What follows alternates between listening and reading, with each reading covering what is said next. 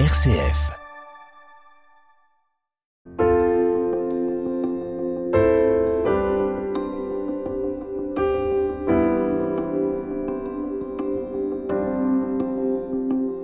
Je voudrais vous demander une faveur, plus qu'une faveur, vous donner une mission.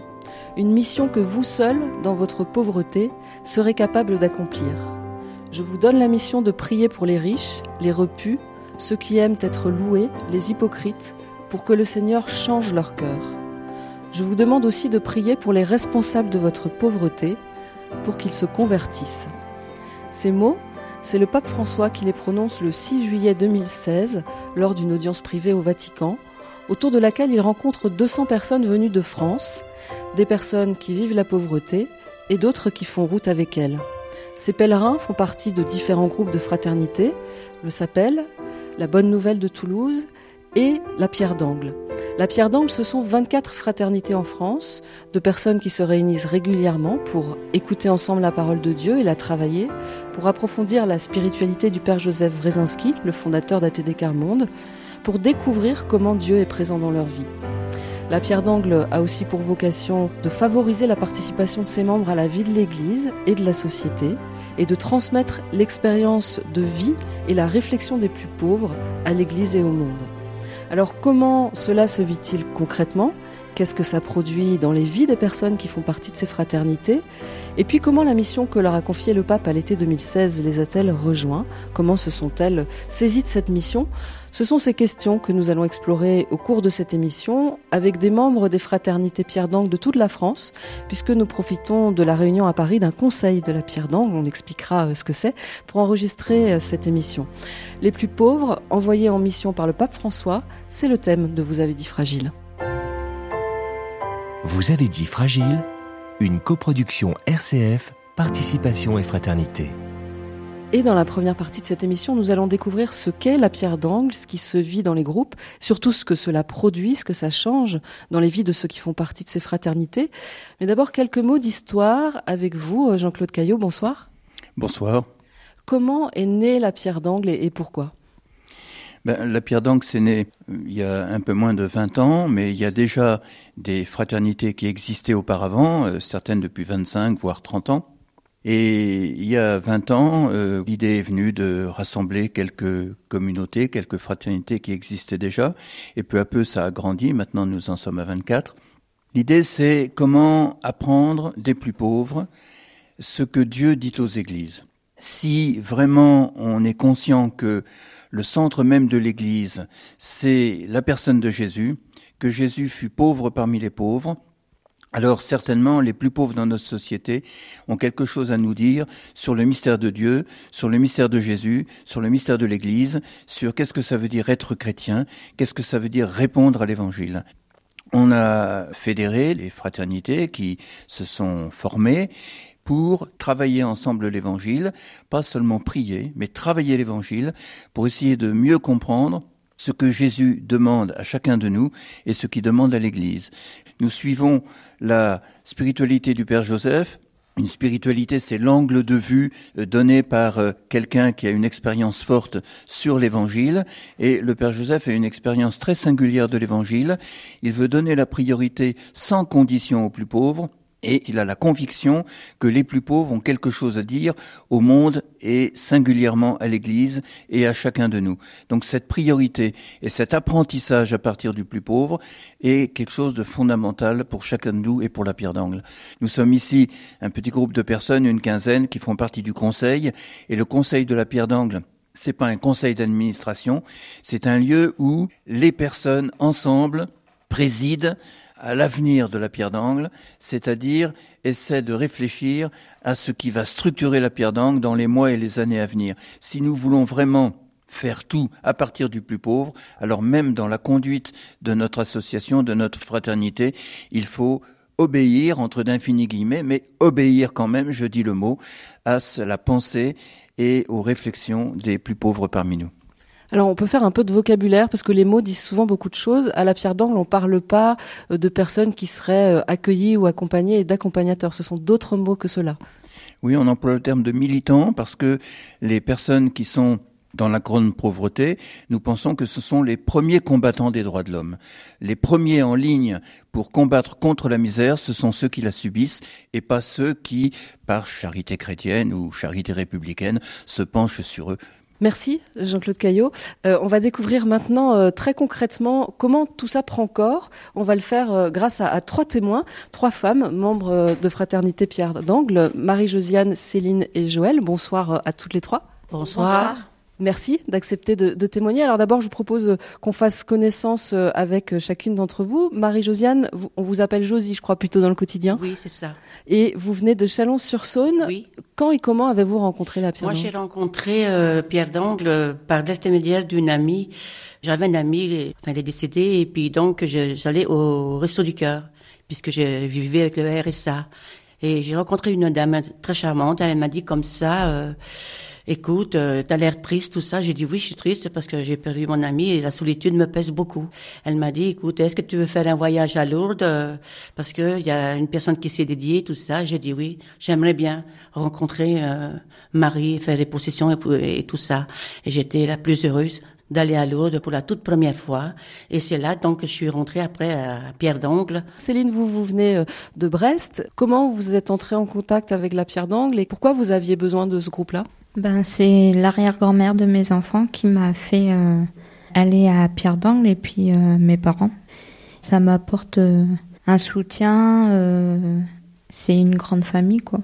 Vous vous souvenez de la première euh, rencontre à laquelle vous êtes allé, de ce que vous avez ressenti la première fois? C'était un moment fort parce que avant 2016, il y avait bah, l'arrière-grand-mère de mes enfants. Et... C'est un peu comme si vous faisiez mémoire d'elle en, en, continuant ça. Enfin, elle a l'air présente encore. Oui, beaucoup. Et puis une autre bretonne. Alors Céline, c'est Brest. Joël, vous, vous venez de Saint-Brieuc. Quelle est votre histoire avec la Pierre d'Angle? Moi, alors ça fait longtemps. Ça va faire à peu près plus de dix ans que je fais partie de la Pierre d'Angle, parce que j'ai commencé avec Chrétien Carmonde et après on s'est devenu la Pierre d'Angle. Quand je les ai rencontrés, ça m'a fait beaucoup de bien. Euh, J'avais besoin d'être euh, parmi eux, prier. Euh, c'est comme une famille pour moi. Est-ce que vous pouvez nous expliquer justement, pour ceux qui ne connaissent pas du tout la Pierre d'Angle, très concrètement, qu'est-ce qui se passe dans une rencontre? D'abord, vous vous retrouvez tous les combien de temps? Puis, qu'est-ce qu'on fait à une réunion Pierre d'Angle? Alors, on se retrouve une fois par mois. Déjà, on se présente tous ensemble et après, on parle de Jésus, euh, qui est Dieu. Euh, ça change à chaque fois de sujet, quoi. On fait un psaume aussi. Ça me sort beaucoup de chaleur dans mon cœur et j'ai de la lumière dans les yeux quand je parle de Dieu et de Jésus.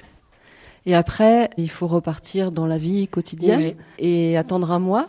Oui. Et est-ce que, du coup, c'est juste des bons moments comme des parenthèses ou est-ce que ça nourrit le reste de votre ça vie nourrit parce que quand je rentre à la maison, je continue à prier. Je reprends mon cahier pour voir de quoi on a parlé. Puis si je retrouve des choses, je marque. Et puis euh, je vis dans un petit village où il y a la messe à côté. Donc euh, je rencontre beaucoup de monde et je vais à la messe euh, le dimanche matin et des fois euh, le soir aussi on, on, se rejoint pour prier aussi.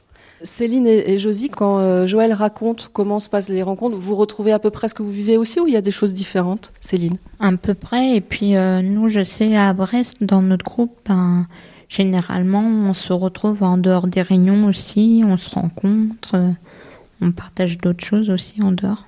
Pour vous, Josie? J'ai la solitude en moi et puis elle y a encore un petit peu aussi. Mais depuis que je suis là-bas à Pierre d'Angle, j'apprends à prier, beaucoup de prières aussi, ça, ça, ça me détend aussi. Et puis d'être parmi euh, les autres, quoi, qui euh, entendent leurs leur problèmes, tout ça, mais sans les juger, bien sûr, ça me réconforte.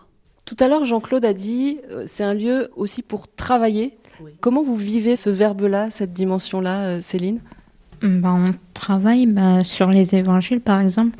Et c'est vrai que ben, quand on connaît pas trop les évangiles, bah ça apprend et on apprend toujours, même si on savait déjà des choses. Surtout réapprendre sur la vie de Jésus, quoi. Quand on a fait du caté euh, et qu'on a un peu laissé de côté, ben des fois on se dit ah oui c'était ça et on se rappelle et on voit différemment aussi.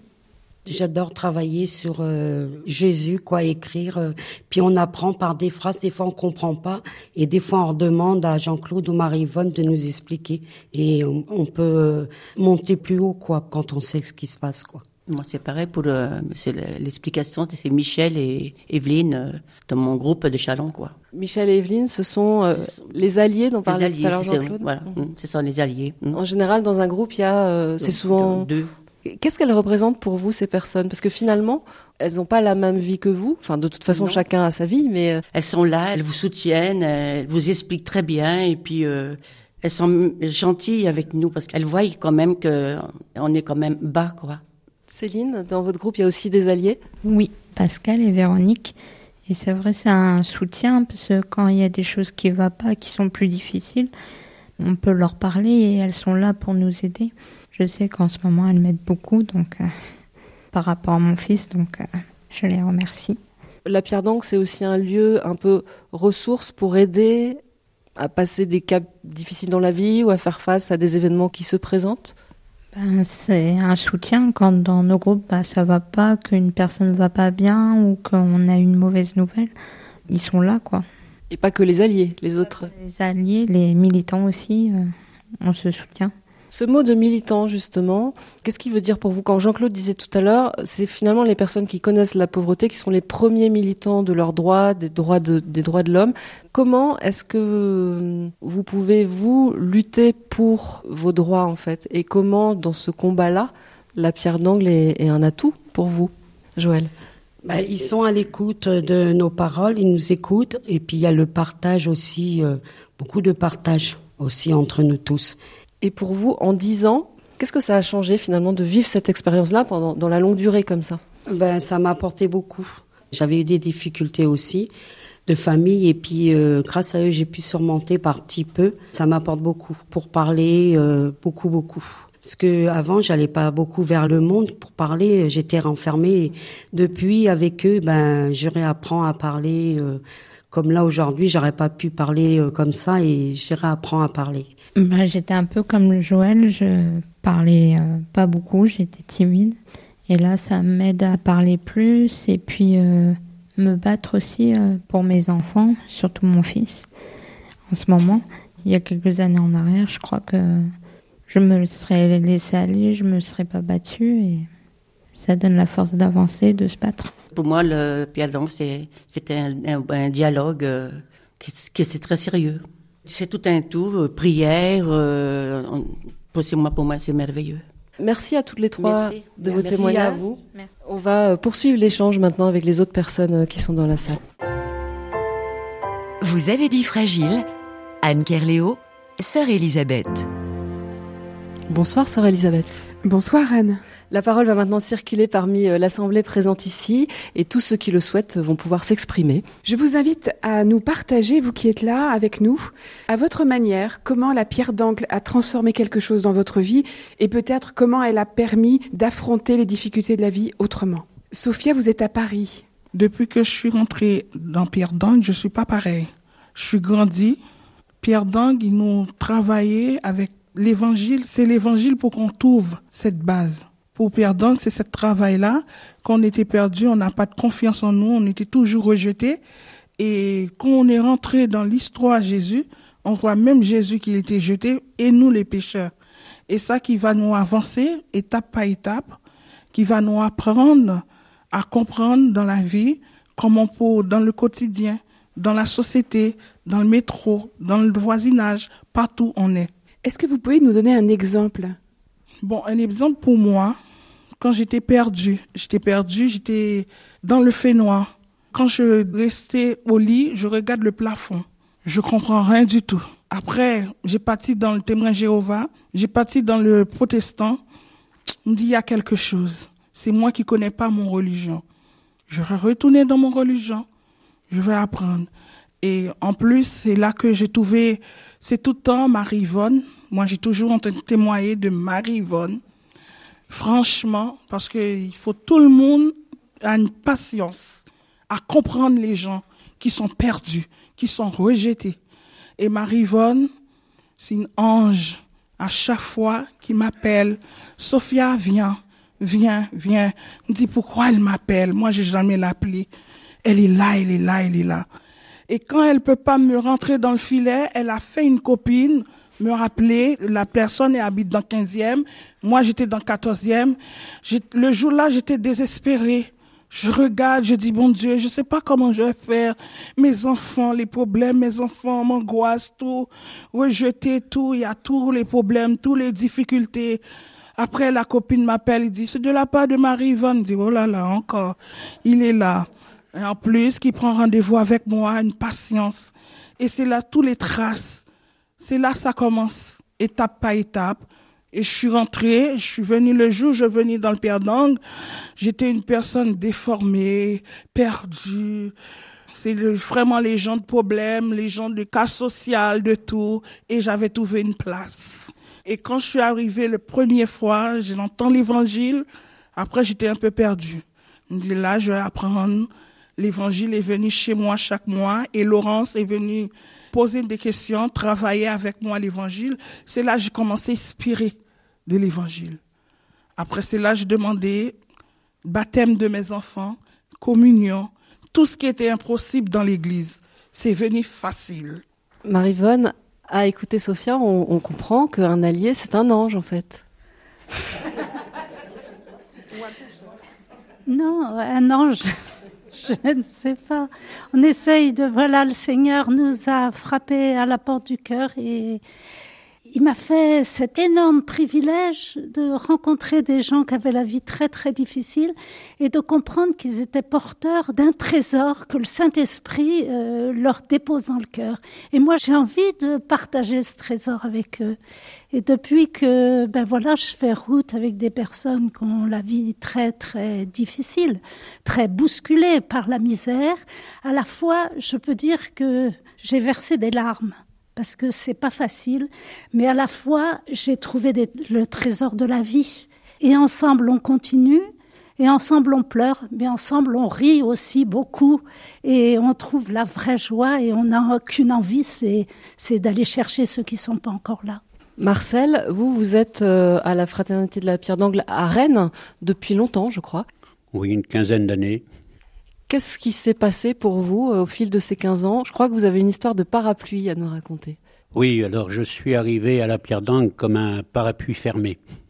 Jamais j'avais eu autant d'occasions de pouvoir découvrir ce que j'avais de caché en moi, parce que pour bien des raisons, le jugement, euh, le non-droit à l'écoute et le regard. Et à partir de là, quand j'ai rencontré la Pierre d'Angle, sans le savoir, eux-mêmes, ils ont labouré mon terreau intérieur. Ils l'ont tellement bien labouré qu'ils ont fait de moi euh, un messager.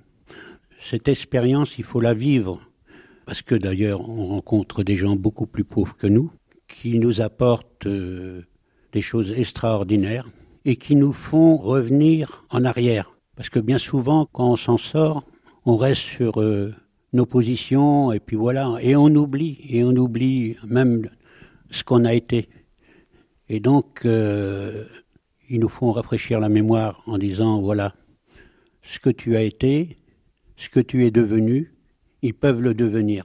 Et ils m'ont permis d'oser, d'oser euh, à la rencontre des personnes pour pouvoir à leur tour donner de l'espérance. J'ai été chez des religieuses, j'avais sans doute quelque chose comme chacun de nous ici, quelque chose d'enfoui à l'intérieur. Je suis croyant puisque chez les religieuses, on nous incitait à apprendre euh, contre notre bon vouloir des fois, mais aujourd'hui, euh, ce que j'ai appris me sert. Et à la Pierre d'Angle, ce que j'ai appris avec eux, ils ont permis que je cultive ça. Vous dites que vous le partagez dans la rencontre, mais je crois aussi que vous le partagez. Toutes ces expériences, en fait, vous, un auteur qui partage aussi par l'écriture J'ai écrit peut-être quelque chose, mais le principal, c'est que c'est les gens qui m'ont permis de pouvoir coucher sur des, une page, euh, ce que j'appelle aujourd'hui des trésors, que je partage avec d'autres, parce que ce n'est pas la parole de Marcel Lehir, c'est la parole de tous ces gens qui ne peuvent pas s'exprimer. Et c'est ça aussi la grandeur de la pierre d'angle, de pouvoir ne pas avoir peur de dire les choses telles qu'on les ressent. Et tout ça aussi, c'est qu'on a deux personnages qui nous mènent, Jésus et Joseph Wrezinski, le père Joseph. Tous deux ont connu la misère. Jésus qui s'est fait pauvre, et Joseph Wrezinski, qui était lui-même pauvre. Il aurait pu, devenu curé, euh, dire euh, j'ai ma paroisse et puis j'arrête là. Non. il a voulu aller voir plus loin, aller rencontrer d'autres plus pauvres que lui. Et à la pierre d'angle, je crois qu'on a cet ADN qui nous permet d'avancer. Il y a des gens ici qui ne prenaient jamais la parole, qui aujourd'hui s'expriment. On se sent bien. Vous avez dit fragile? RCF. Je le disais en introduction, en juillet 2016, avec d'autres groupes, vous avez rencontré le pape François à Rome et il vous a confié une mission. Alors avant de parler de la manière dont vous avez reçu cette mission, de la façon dont vous avez essayé d'y répondre, je voudrais qu'on se remette en tête les mots que le pape vous a adressés, ou en tout cas une partie de ces mots. On va donc euh, écouter et réécouter un extrait du texte lu par Claude. Je voudrais vous demander une faveur, plus qu'une faveur, vous donner une mission. Une mission que vous seul, dans votre pauvreté, serez capable d'accomplir. Je m'explique. Jésus, parfois, a été très sévère et a réprimandé fortement les personnes qui n'accueillaient pas le message du Père. Ainsi de même qu'il a dit cette belle parole Bienheureux aux pauvres, à ceux qui ont faim, à ceux qui pleurent, à ceux qui sont haïs et persécutés, il en dit une autre qui de sa part fait peur. Il a dit malheur, et il a dit aux riches, aux repus, à ceux qui maintenant rient, à ceux qui aiment être loués, aux hypocrites. Je vous donne la mission de prier pour eux, pour que leur Seigneur change leur cœur. Je vous demande aussi de prier pour les responsables de votre pauvreté, pour qu'ils se convertissent. Priez pour tant de riches qui s'habillent de pourpre et qui font la fête dans de grands festins, sans se rendre compte qu'à leur porte il y a beaucoup de Lazare, avides de se nourrir des restes de leur table. Priez aussi pour les prêtres, pour les Lévites, qui, en voyant cet homme battu à moitié mort, passent outre en regardant de l'autre côté, parce qu'ils n'ont pas de compassion. À toutes ces personnes, et aussi certainement à d'autres qui sont liés négativement à votre pauvreté et à tant de douleurs, souriez-leur avec le cœur, désirez pour eux le bien, et demandez à Jésus qu'ils se convertissent. Et je vous assure que si vous faites cela, il y aura une grande joie dans l'Église, dans votre cœur. Merci Claude. J'accueille maintenant autour des micros euh, Pascal, Valérie et Marcel. Bonsoir euh, à tous les trois.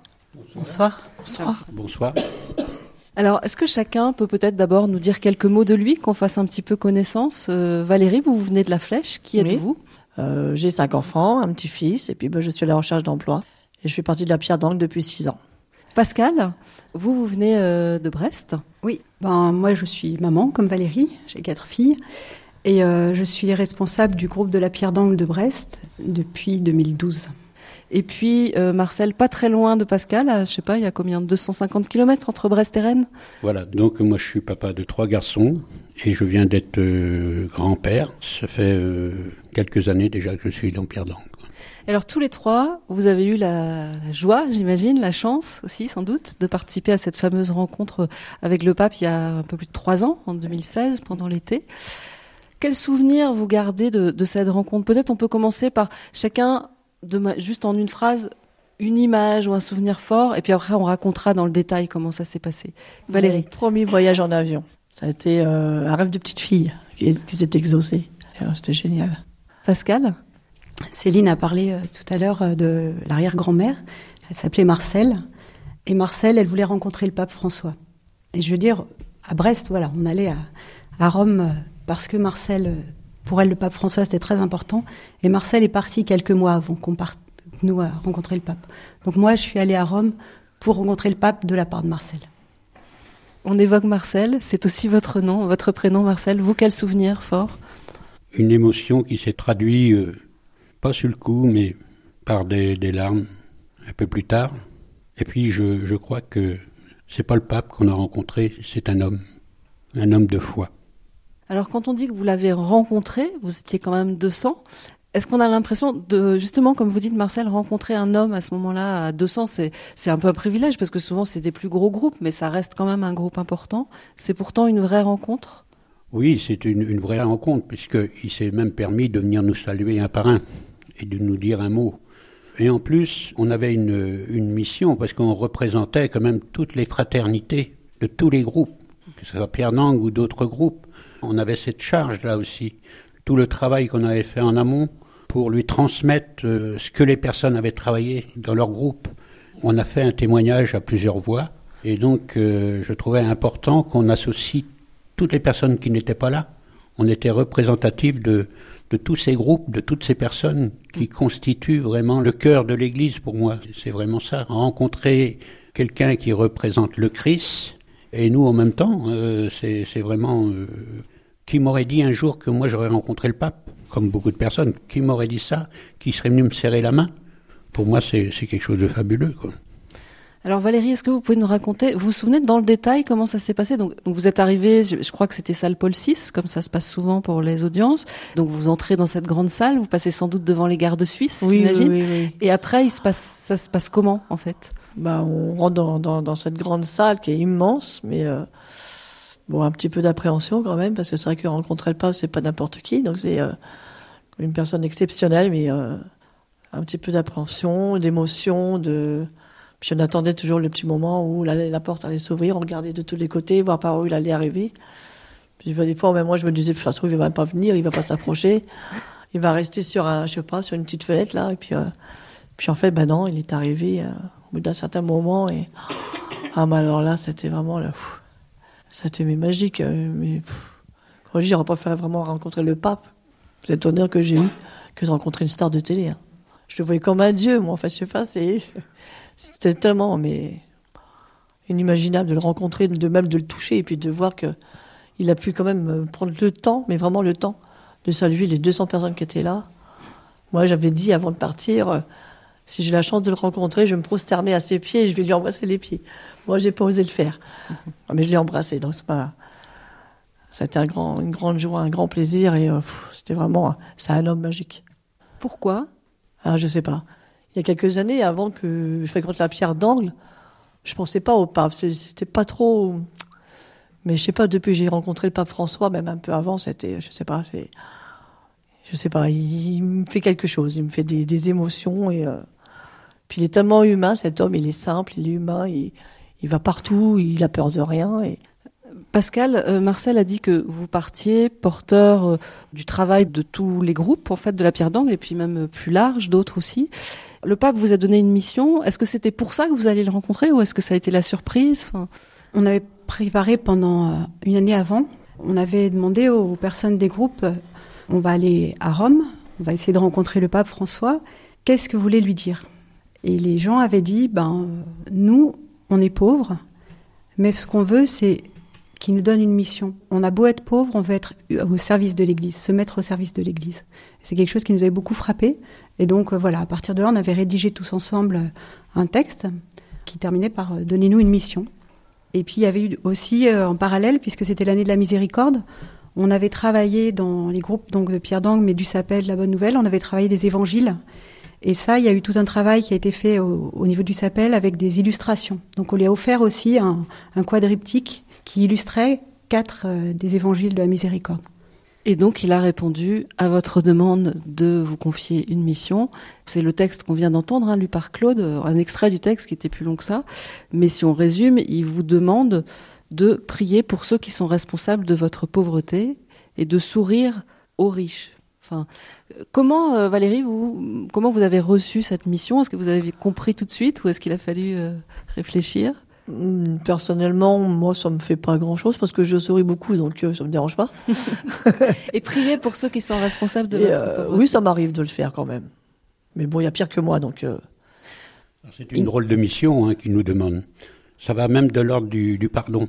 Imaginez-vous que la souffrance des gens, on leur demande de sourire aux, gens qui, comme il le dit, euh, vous ont mis dans cette situation. Et je trouve que c'est de l'ordre du pardon, c'est-à-dire qu'il faut vraiment vivre notre foi en allant rencontrer ces gens-là, c'est-à-dire faire abstraction de tout. Il nous demande ça, abstraction de tout en disant, voilà, euh, Valérie, euh, Geneviève ou n'importe qui, vous allez rencontrer. Essayez de faire l'effort de rencontrer quelqu'un. C'est très difficile. On vous a bafoué, maltraité, rejetés et à un moment donné de notre vie, on nous demande de faire cette mission-là. On est incapable de faire ça si on n'a pas une foi en nous, une foi intérieure qui dit tu es capable d'y aller.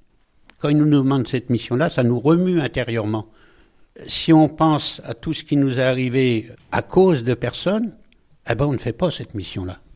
Donc on n'est pas à la suite du Christ. Donc ça suppose un travail sur soi. Ou ensemble peut-être. Un travail sur soi qu'il faut faire aussi avec d'autres. Tout seul, ce serait pas possible non plus. Non, je pense pas. Mm. Tout seul, on n'est rien.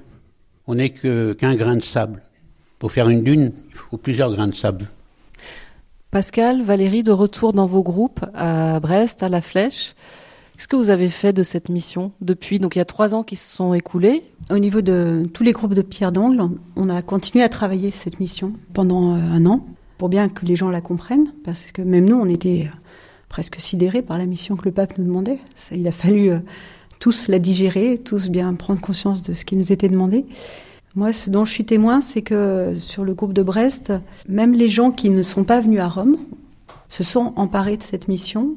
Le fait d'avoir été envoyé en mission par le pape, ça a donné des ailes au groupe. C'est-à-dire qu'on a osé tout d'un coup aller dans nos paroisses où on n'était jamais allé pour témoigner qu'on avait rencontré le pape, pour expliquer qu'il nous avait donné une mission. Voilà, on a osé tout d'un coup sortir, enfin dépasser la dimension du groupe pour s'ouvrir vers notre église euh, où on, était j'ai commencé euh, à partager ce que j'avais vécu là-bas avec le groupe, ce qui est normal. Et après, d'un commun accord, on a décidé de, comme notre groupe se réunit euh, dans une salle en dessous l'église euh, à Rennes, on a décidé qu'il fallait qu'on fasse un témoignage dans l'église. Et j'ai réussi à, leur faire apprendre le chant qu'on chantait là-bas. À travers ce chant, il y a beaucoup de choses qui sont dites hein, sur la pauvreté. Puis après, bon, j'ai l'habitude d'aller témoigner euh, dans des lieux et j'ai fait passer ce message-là. Il est intéressant qu'on diffuse cette rencontre avec le pape qu'on a eue, même si ça fait deux ans, trois ans même, dans l'Église. Parce que là aussi se trouvent euh, des gens au cœur dur qui pratiquent, mais comment ils, mettent euh, leur foi en pratique eux-mêmes.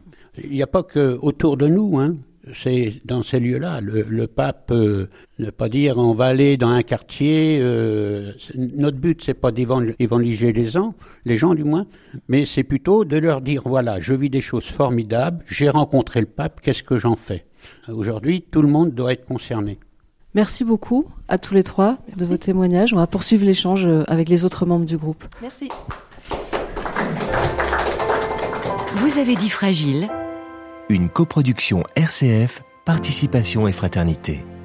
Présentée par Sœur Elisabeth et Anne Kerléo. Pascal, Valérie et Marcel ont témoigné de la manière dont ils ont vécu la rencontre avec le pape en 2016 et ce à quoi la mission confiée par le pape les appelle. Vous tous qui êtes de la pierre d'angle et qui êtes dans cette salle, à votre tour, je vous invite à partager comment vous avez reçu cette mission et comment vous vous y prenez pour y répondre. Marivonne.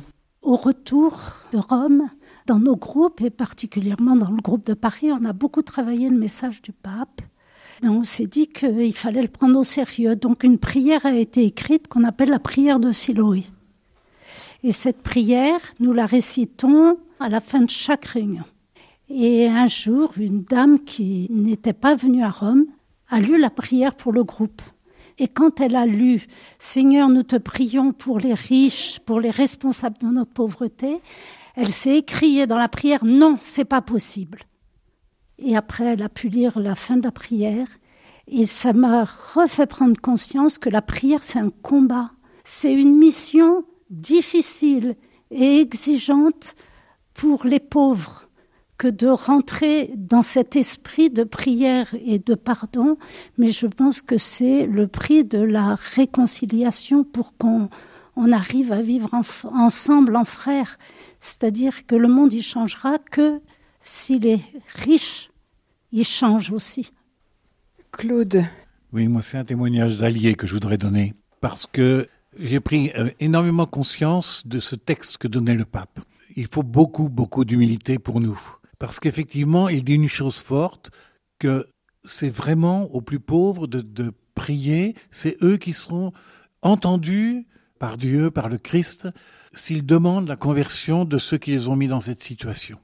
Alors pour nous, c'est encore plus difficile. Parce que, bien sûr que nous pouvons prier, mais surtout, nous savons que c'est la prière des plus pauvres, et que donc ça nous demande à nous d'accepter toute cette souffrance qu'il peut y avoir derrière, et que l'on mesure. Comment ça va être possible que ce soit eux qui demandent quelque chose pour leur bourreau?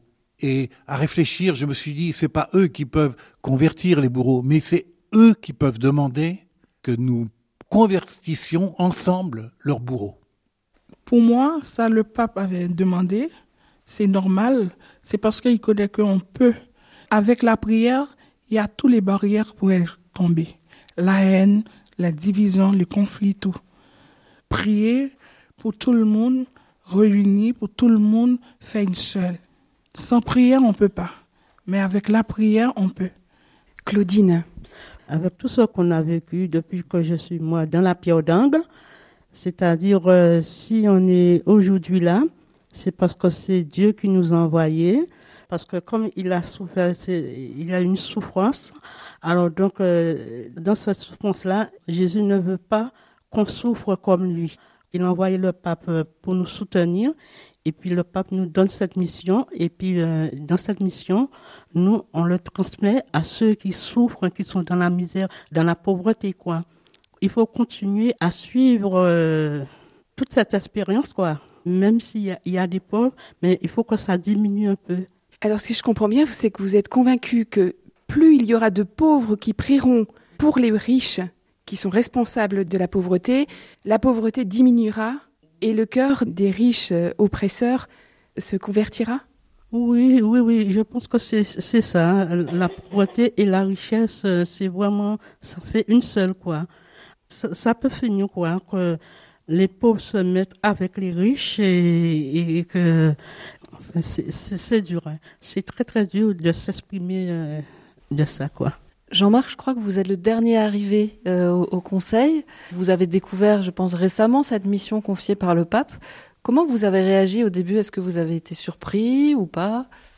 Un peu étonné. Qu'est-ce qui vous a étonné? Ben, Quand on dit que c'est à cause des personnes qu'on devient pauvre, peut-être aussi il faut savoir si c'est pas à cause de nous-mêmes. La pauvreté, c'est pas que à cause des gens. faut pas rejeter la faute des malheurs qu'on a sur les autres. faut voir avant euh, si c'est à cause de quelqu'un, si... Euh, chercher à comprendre quoi. Et ça, justement, la pierre d'angle, c'est un lieu qui peut aider à comprendre? Oui, ouais, ouais. Justement, pour vous qui êtes le, petit nouveau, on va dire, qu'est-ce que ça a changé depuis que vous avez rejoint la, pierre d'angle dans votre vie?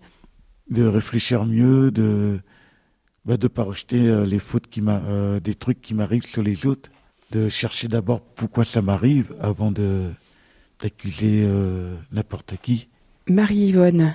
Pour moi, la mission du pape, c'était euh, bah, quasi impossible. Je ne pouvais pas prier pour euh, des personnes qui m'avaient détruite.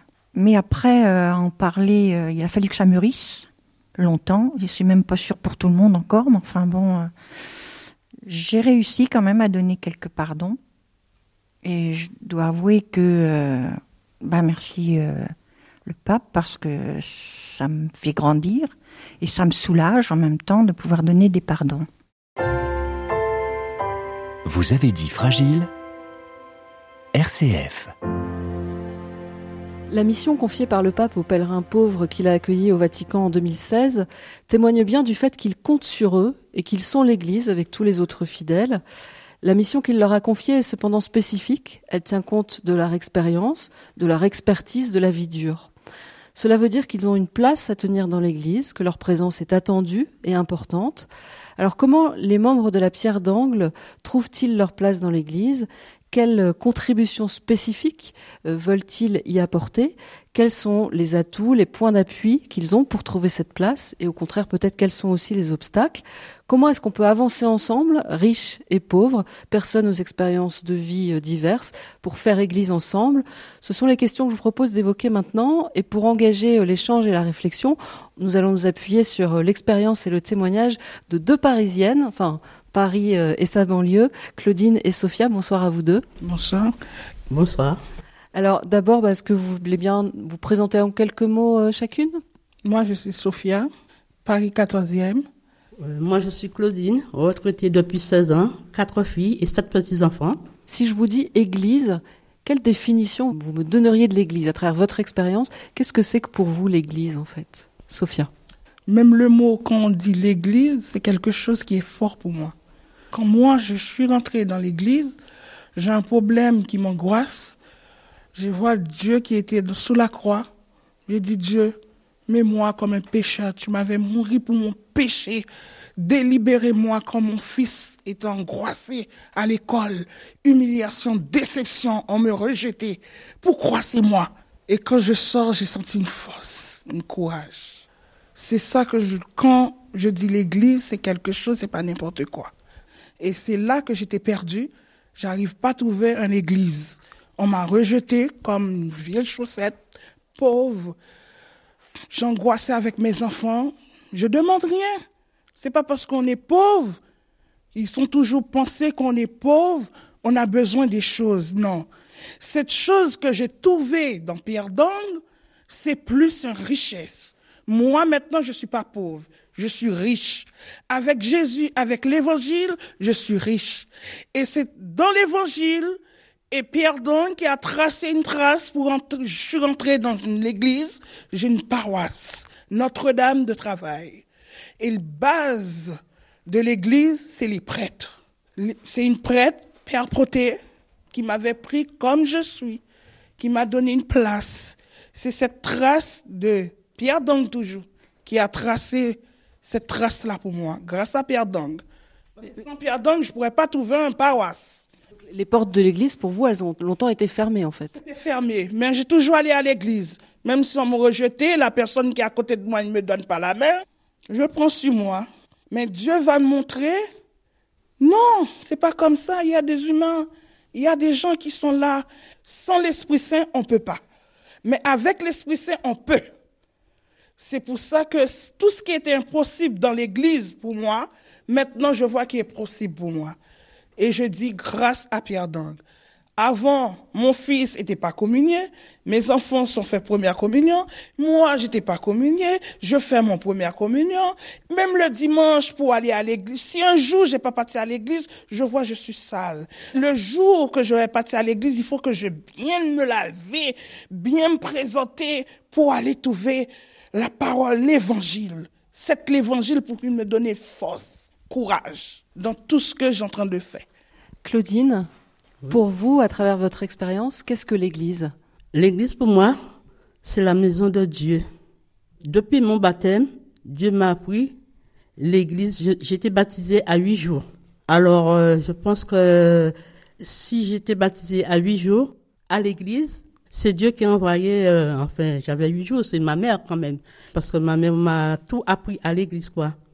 Et puis depuis quand je suis arrivée à Paris, j'avais complètement, avec le travail, comme j'étais retraitée tout seul, il fallait que je m'occupe euh, de mes enfants. J'avais complètement laissé l'église, euh, j'allais pas à l'église. Ah, donc, euh, depuis j'ai pris ma retraite, et puis j'ai connu la pierre d'angle. là, j'ai dit, ben là, c'est ce que Dieu m'avait donné. Il m'a donné de remettre les pieds à l'église. Et depuis ça, je vais à l'église. Je me sens bien, bien à l'église. Et puis, euh, et aussi pour aider les autres à venir aussi à l'église. Parce que l'église, c'est la chose la plus belle dans la vie pour les autres. Et puis, l'église aussi, aussi, c'est pour moi aussi, euh, même si on dit l'église, mais pour moi, par exemple, euh, il y a 15 jours, j'étais à Jérusalem. Et puis à Jérusalem, je croyais qu'il y avait l'église comme à Paris comme, comme la France, quoi. Non, non. Mais je crois que Jésus est partout. L'église, c'est partout. J'étais à, Jérusalem, mais je me sentais quand même, on était dans les petites chapelles, les trucs comme ça. C'était Jésus qui était là. L'église, c'est Dieu, c'est Jésus, quoi. Il nous demande d'être à l'église pour lui. Comme ça, notre souffrance n'est pas sa souffrance, quoi. Il veut pas qu'on souffre comme lui. Alors, il nous demande de continuer aller à l'église pour les pauvres, pour les riches aussi, parce que eux, ils sont, ils sont pareils, ils sont pauvres et riches, euh, on est tous les enfants de, de Dieu. Justement, quand on vous écoute toutes les deux, on sent que pour chacune, faire partie de l'Église, c'est une dimension essentielle de votre vie. Mais est-ce que, à l'inverse, pour l'Église, c'est important que vous, Claudine et Sophia, mais que euh, les personnes de la pierre d'angle et que les plus pauvres aient leur place dans l'Église. Est-ce que c'est important ça pour l'Église et pour les, pour les plus riches et pour les autres? Qu'est-ce que vous en pensez, Sophia? Avant, pour moi, j'aurais dit non. Mais maintenant, je dis oui. Si le prêtre, il est bien, il regarde les gens comme il est, il prend les gens comme il est, handicap, malade, tout. Parce qu'il faut pas oublier, Dieu était venu pour les boiter, les gens qui étaient malades, handicapés, tout, les gens qui étaient désespérés, quoi. Moi, le temps là, j'étais désespérée, j'avais pas trouvé un endroit. Mais j'avais besoin d'un petit endroit. J'ai pas demandé beaucoup de choses, un endroit pour espérer. Et quand je suis arrivée, et puis la dame, il dit, ça va, et vous appelez comment Il dit, c'est Sophia. Il dit, tu viens, le prêtre, il est gentil, viens dans notre paroisse, c'est chaleureux, c'est tout. Et un jour, dimanche, je fais une curiosité, j'ai dit, je vais partir. Et à peine arrivé, boum, devant la porte, le prêtre dit, va voir les autres personnes, restez pas seulement dans la même personne. Il y a des gens qui, la première fois qui est arrivé dans l'église, va dire bonjour, un souris. C'est cette souris-là le, le pape a demandé. Le pape a pas demandé la haine, division. Priez pour les gens riches, priez pour les pauvres, partout. Hein. Partout il y a de bons, il y a de mauvais. On prie avec notre prière, il y a des changements pour être faits. C'est pour ça le pape a demandé ça. C'est ça qu'on a besoin parce que avant, dans nos, nouveaux charismatiques, quand j'étais au pays, c'était ça. J'avais manqué ça. Quand je suis venue arriver ici à Paris, avec les problèmes, les difficultés, sans papier, tous les problèmes, tout, j'avais perdu cette euh, chaleureux. Et j'ai trouvé ça sur un prêtre, il me dit, un prêtre blanc qui parle comme ça, waouh! C'est bien. Après, devant l'église et les gens, ça va, vous appelez comment? Étienne, Sophia. Eh c'est bien. Bienvenue dans notre église. On vous attend, c'est pas un seul jour. On dit, waouh, c'est bien ça. C'est ça qu'on a besoin. C'est cette chaleur-là qu'on a besoin. On n'a pas besoin pour montrer, euh, on est là. Non, non, non. On est là tout petit, doucement. On laisse le Seigneur faire le reste. Claudine, pour vous, est-ce que vous, les plus pauvres, vous êtes important pour l'Église Est-ce que votre présence est nécessaire au cœur de l'Église? Aussi, très très très importante. C'est vrai, il faut ramener les pauvres à l'Église. L'Église, ça appartient à tout le monde, quoi. Qu'on soit très pauvre, qu'on soit comme on est, l'Église, c'est pour tout le monde. Vous avez dit Fragile, une coproduction RCF, Participation et Fraternité. Nous allons de nouveau faire circuler la parole dans la salle. Vous qui êtes de la pierre d'angle, vous qui êtes en paroisse, est-ce que vous avez l'impression que l'Église est en train de bouger? Est-ce que vous avez l'impression que votre place petit à petit peut se faire? De quelle Église rêvez-vous pour demain? Céline. Nous, à Brest, ben, du coup, maintenant, il y a un groupe Place et Paroles des Pauvres. Ils sont 4-5 de pierre d'angle. On a été à Rumingol faire un pardon.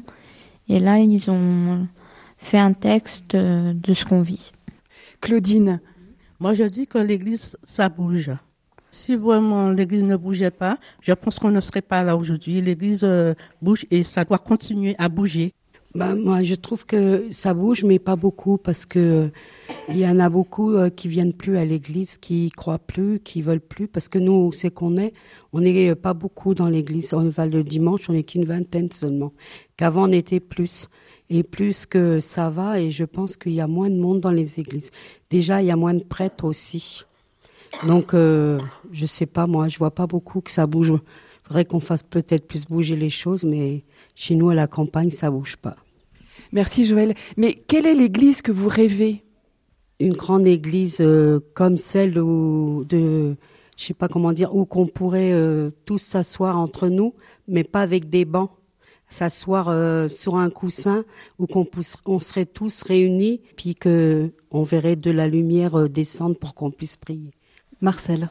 On a une responsabilité, c'est que on doit apporter toute la richesse des pauvres dans l'Église pour avoir une Église pauvre pour les pauvres. Et, je pense que là, il y a du boulot à faire. Et surtout, d'essayer de ramener aussi la jeunesse. Si c'est une Église dynamique où les jeunes se sentent bien, ils y resteront. Et la richesse des pauvres, je pense que si on a bien écouté euh, depuis le début de l'émission, on a un peu compris ce que c'est, mais si vous deviez résumer, qu'est-ce que c'est la richesse des pauvres en fait? Ben, c'est celle qu'a connue Jésus. C'est le rejet, l'exil, l'exode, les gens qui sont des moins que rien, qu'on n'accepte pas encore. Il faut les accepter dans son cœur pour pouvoir les accepter dans notre vie. On doit être euh, participant complet dans l'Église. C'est à, à, nous aussi de bouger, quoi. Il faut oser aller rencontrer les gens qui sont dans l'Église. Mais et pourquoi c'est une richesse et pourquoi ça manquerait si vous n'y étiez pas, quoi? Eh bien, la foi dans Jésus n'aurait plus de sens. Il est venu sur terre, c'est pour euh, se mettre euh, au milieu des petits, pour dire c'est ça que je veux, une Église riche de cela. Ça n'aurait aucun sens de ce qu'on fait ici, de ce que vous allez retransmettre, si cette parole elle reste inerte. Vous allez la retransmettre, mais s'il n'y a rien derrière qui bouge, c'est comme si on ne disait rien, quoi. À quoi vous auriez envie d'appeler les auditeurs là qui sont en train d'écouter ce que vous dites depuis le début? Eh ben De revenir rejoindre, rejoindre des groupes, quel que soit le groupe ou qui vont rejoindre, à partir du moment qu'ils travaillent sur l'Évangile, qu'ils ont une foi profonde dans l'autre. Valérie. Comme disait euh, Marcel, ce serait bien dans une église qui a un peu plus de dynamisme. Moi, j'aime bien aussi les louanges pour le Seigneur et que ce soit plus joyeux, plus gai, plus. Euh, et je pense que peut-être ça pourrait faire venir plus de personnes. Et beaucoup les jeunes aussi.